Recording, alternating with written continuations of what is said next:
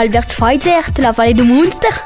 Bonjour, on est Evra et Louis. Nous allons vous présenter la biographie d'Albert Schweitzer. J'ai demandé à mon papy ce qu'il savait d'Albert Schweitzer, originaire de la vallée de Münster. Il s'est fait un plaisir de me raconter brièvement ce qu'il savait. Alors on commence au commencement. Donc il est né en 1875, il est né à Kaisersberg. Et, mais il est resté que six mois là-bas. Il est venu à Günzbach euh, à l'âge de six mois. Euh, parce que son père, Albert, a été nommé pasteur à Günzbach. C'est ce qui explique pourquoi il est, venu à l'âge de six mois à Günzbach.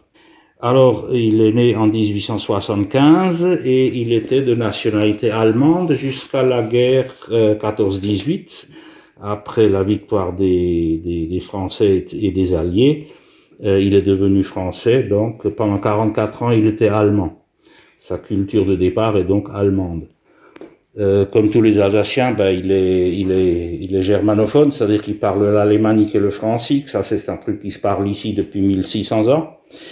Euh, et le, le Hochdeutsch, l'allemand, est la langue écrite. C'est ce que avant faisait tout le monde. Ils, parlaient en alsacien, mais ils écrivaient et lisaient l'allemand. Euh, il est assez un génie parce qu'il réussit tellement de choses. Il fait des études de, de musique et il est docteur en philosophie, il est docteur en théologie, euh, et de 1905 à 1912, quand il a 30 ans, à l'âge de 30 ans, il se lance dans des études de médecine. Et il fait ça pendant 7 ans. Et après 7 ans, 1913, oui, il part en Afrique, au Gabon, dans la ville de Lambaréné. Et là-bas, il construit un hôpital. Merci, au revoir.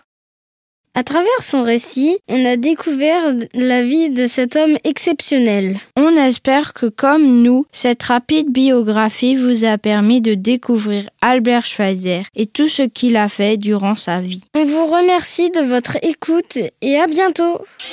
Albert Schweitzer vu par les élèves de Münster.